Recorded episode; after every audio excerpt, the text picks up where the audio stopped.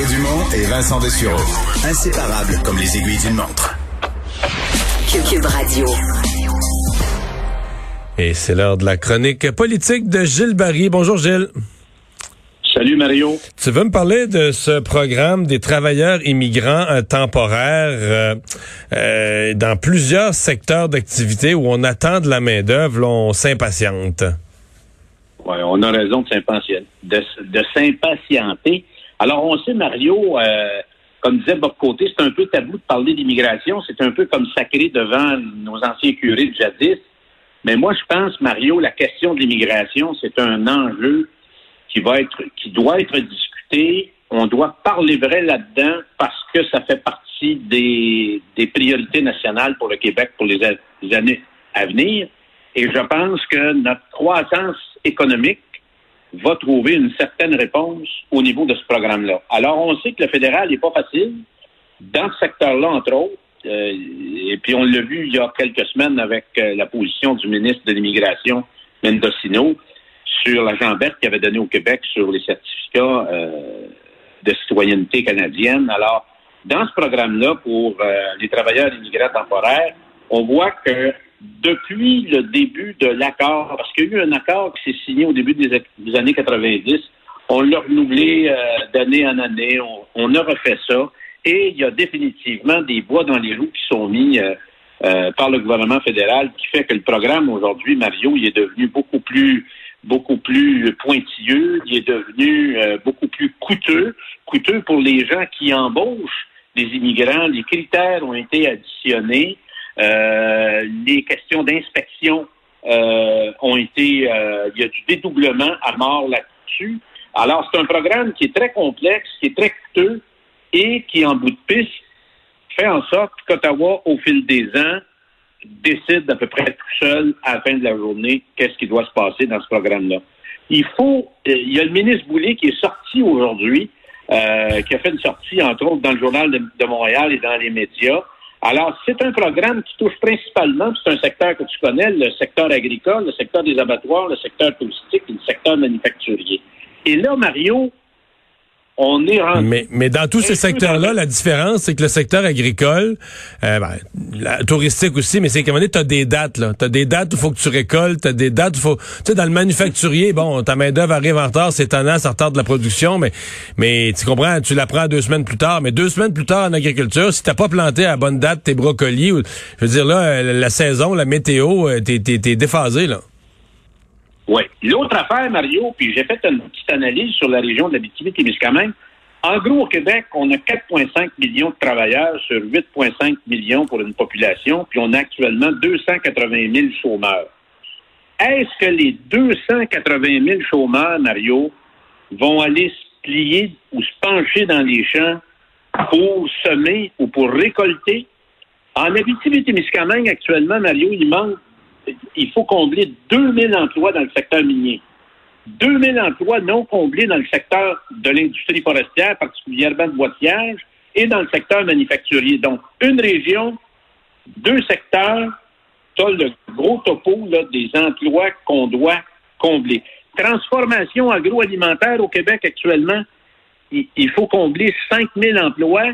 Et ce qu'on entend, c'est que l'industrie agroalimentaire, à cause de la pandémie puis des demandes à l'exportation pourrait doubler ça.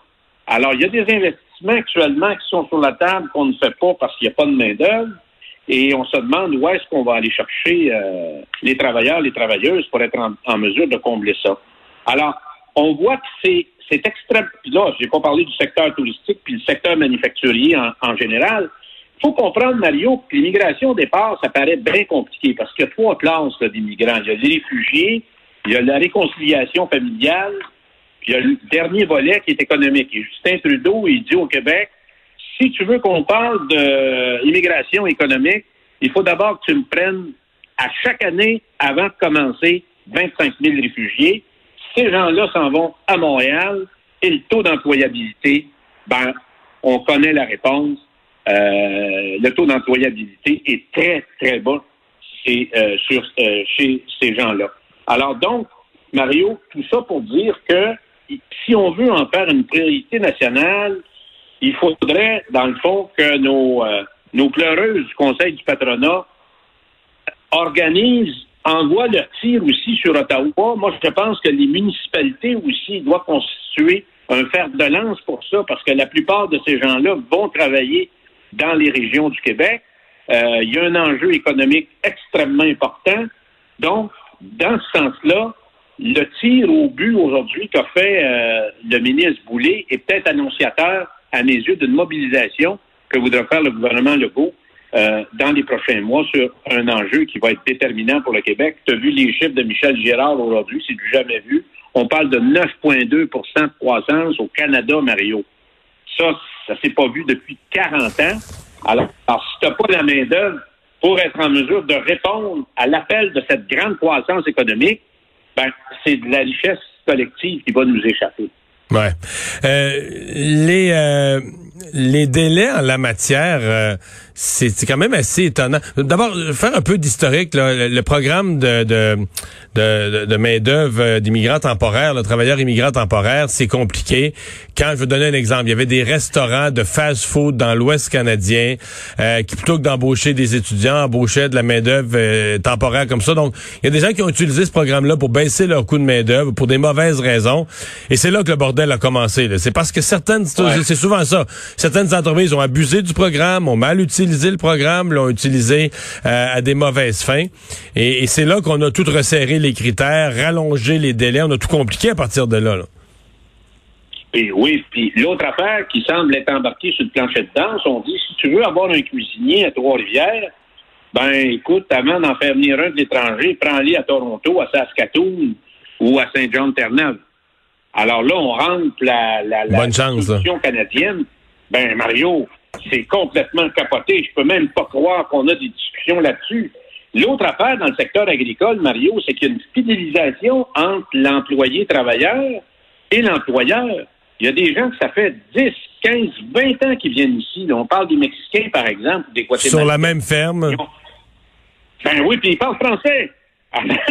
Alors, je te l'ai raconté quand je suis revenu du Panama l'autre fois, la plupart d'entre eux qui avaient au plus de 10 ans euh, de travail avec le Québec, beaucoup de gens parlaient, avaient un bon français, ils se débrouillaient et voulaient parler français. Donc, je pense qu'il va falloir prendre le taureau par les cornes et la solution, et pourquoi pas, en tout cas, dans ce domaine-là, que le Québec pourrait euh, avoir euh, la responsabilité d'agir à 100% Ah oui, rapatrier aussi ces pouvoirs-là. Ben oui, pourquoi pas? Ah, ben pourquoi pas? Parce que moi, je me suis assis avec des agriculteurs qui embauchent euh, des travailleurs qui viennent de l'étranger. Et eux me disent que depuis dix ans, la paperasse qui est exigée, là, ça prend quasiment quelqu'un, à plus que cinq employés euh, de ce programme-là, -là, c'est quasiment 30 heures de travail de paperasse par semaine. Hmm. Alors, ça n'a ça pas de bon sens, Mario, là, si, si tu es obligé de mobiliser une ressource euh, humaine un capital humain pour être en mesure de gérer ça en haut de cinq employés, ça n'a pas de bon sens. Et je pense que là, il y a une mobilisation qui est en train de se faire au Québec et on va voir des interventions